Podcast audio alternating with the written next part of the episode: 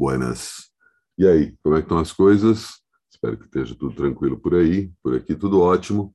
Eu sou Alexandre Matias, esse é mais um Climatias, programa que faço desde março de 2020, diariamente martelando dicas de como suportar esse período bizarro que a gente está sendo submetido desde que o coronavírus entrou em nossas vidas, dando dicas de como suportar essa época e também comentando esse período estranho. Você está chegando aqui pela primeira vez no meu canal no YouTube e não está vendo a minha cara, sabe que essa oitava temporada do programa, que já está quase na metade, é, eu saí de cena, pelo menos no que diz respeito ao meu rosto, deixei apenas minha voz conduzindo o Climatias, e isso fez com que eu também estivesse agora no Spotify. Estou nessas duas plataformas, você está no YouTube ou no Spotify, aproveita para assinar o canal e é, apertar o sininho para saber quando tem novidades. No Spotify, além do Climatias, que segue diário, vai saber até quando. É, também tem o Vida Fodona, podcast de música que apresento, voltando aí a tentar uma periodicidade semanal. E também no YouTube, além dos vários, além do, do Climatias, tem os vários outros programas que é, apresento. Já já falo sobre mais um programa que estreio nesse domingo. Mas antes disso, vou falar sobre esse filme maravilhoso Drive My Car, talvez um dos melhores filmes de 2021, talvez um dos melhores filmes desse século. Impressionante, três horas que se passam assim num tempo muito específico, né? E ao mesmo tempo num fluxo muito tranquilo. São duas é, dois ritmos de tempo que acabam se convivendo e que pede, inclusive, uma segunda é, vista. Não é daqueles filmes que basta a gente ver uma vez para entender a densidade poética, né? que é um filme maravilhoso, é, dirigido pelo Ryusuke Hamaguchi, acho que é o segundo ou terceiro filme dele, um cineasta sensação japonês. É um filme que também transcende fronteiras linguísticas e barreiras é, barreiras geográficas especificamente pelo fato de que um dos assuntos do, do filme é a montagem da clássica peça Tilvânia, peça do russo Anton Chekhov, que é realizada no Japão com atores de diferentes nacionalidades, cada um deles falando o seu próprio idioma natal.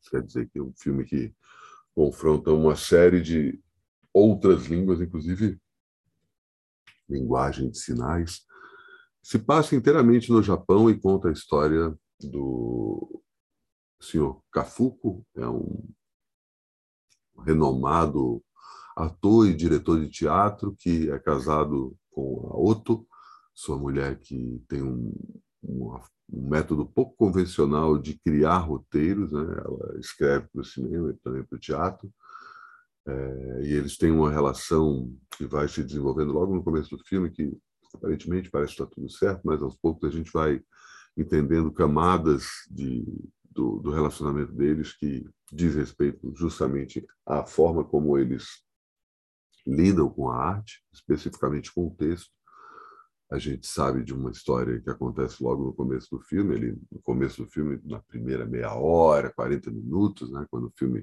se revela um longo filme ainda em sua primeira hora.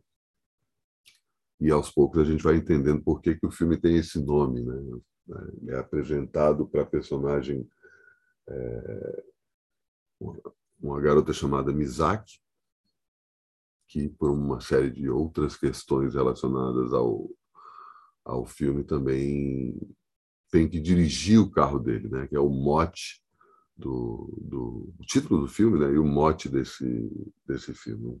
Por conta dessa dessa situação para ele a princípio é meio constrangedora porque ele queria realmente dirigir o próprio carro ele é contratado para fazer uma montagem justamente dessa peça russa é, e pede para ficar num lugar a uma hora de distância, porque ele quer memorizar as falas da peça e ele tem uma gravação que ele quer acompanhar e enquanto ele vai dirigindo o carro ele vai revendo essa peça o tempo todo e revendo essa peça junto com sua nova motorista.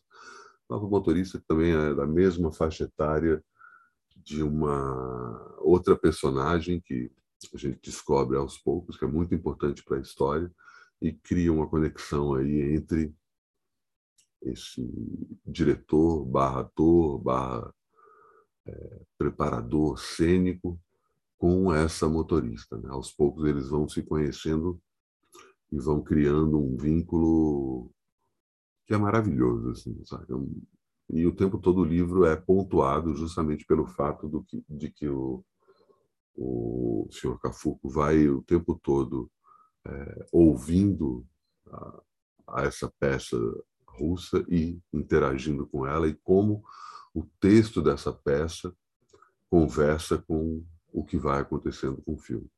É um filme sobre traição, é um filme sobre amor, um filme sobre paixão, um filme sobre luto, um filme sobre perda, um filme sobre como recuperar dessas perdas, um filme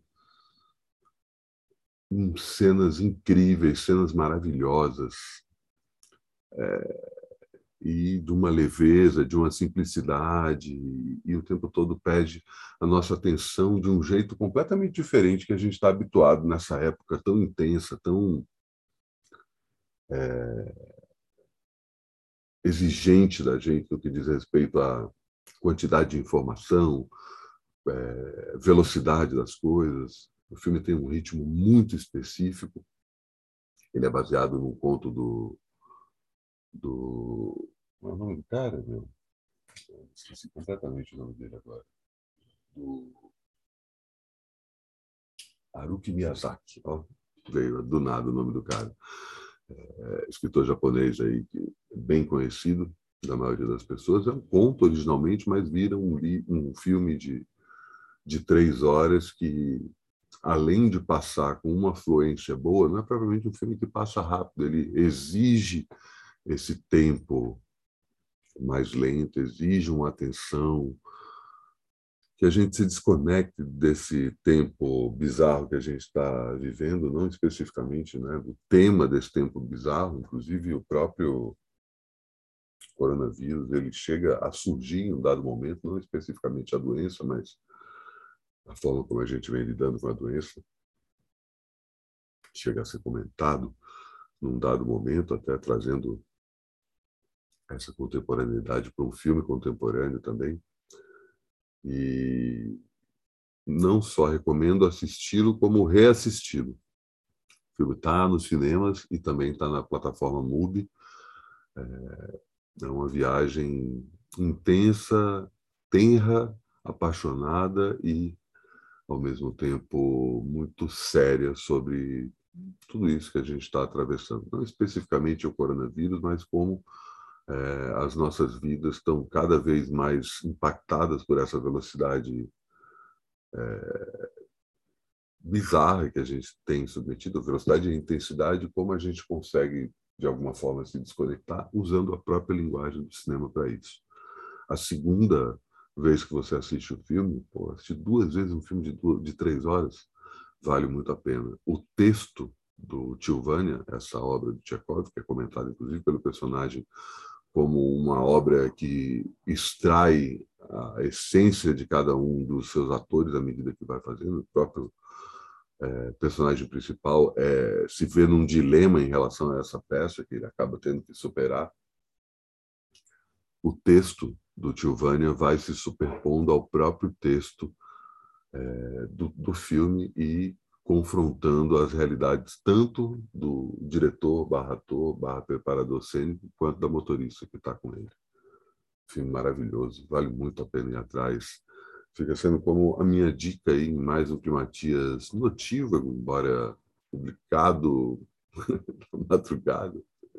Enfim, pode acontecer. E reforço aí, se você está chegando tanto no YouTube quanto no Spotify, assina o canal e aperta o sino. E deixe seu like também no vídeo, comenta aí se você por acaso assistiu ao a esse filme. É um filme, enfim, vale muito a pena ir atrás. E se você assinou o meu canal e apertou o sino, recebeu a notificação de quando esse Climatias foi ao ar e vai receber em algum momento desse domingo notificação de mais sobre mais um aparelho, programa que faço com Emerson Tomate Gasperim e Vladimir Cunha, eu em São Paulo, Tomate em Floripa, Vlad lá em Belém, A gente pega essa semana passada, semana agitada, semana ao mesmo tempo é, a gente viu toda essa confusão com a terceira via, que diabo está acontecendo com a terceira via e a gente fala também do momento político que a gente está vivendo, mas não só, né? Enfim, aparelho, vocês sabem como é, o papo vai para tudo quanto é lado. E o programa vai ao ar em algum lugar, em algum momento deste domingo. Espero que seja um belo domingo. Tudo indica que, apesar desse frio que chegou, parece que vai dar uma, uma estabilizada no tempo. E assim encerro mais um Climatias, portanto, até amanhã.